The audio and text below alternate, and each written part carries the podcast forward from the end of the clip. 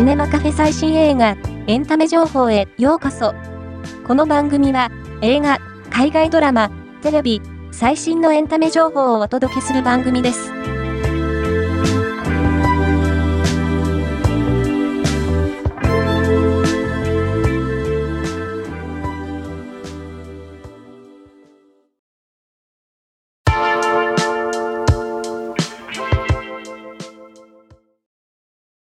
松村北斗と上白石萌音が共演した、瀬尾舞子原作映画夜明けのすべてが、4日間で動員数13万人、興行収入1億8620万円を突破したことが分かった。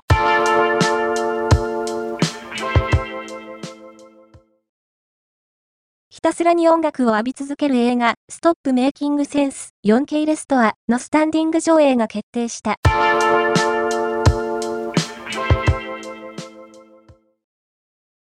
2021年本屋大賞を受賞した同名ベストセラー小説を映画化した 52Hz のクジラたちの完成披露試写会が2月13日、都内で行われ、主演の杉咲花、共演する志尊淳が出席。尊敬しかないと、互いの俳優としての姿勢を称賛し合った。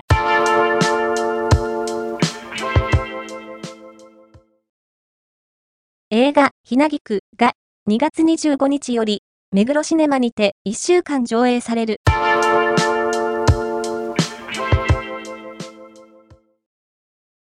長野芽衣と高橋文也が初共演する実写映画、からかい上手の高木さんの第2弾キャストとして、江口洋介、鈴木仁、平優奈、前田大志郎、志田沙羅の出演が明らかになった。今回の紹介は以上です。ではまたお会いしましょう。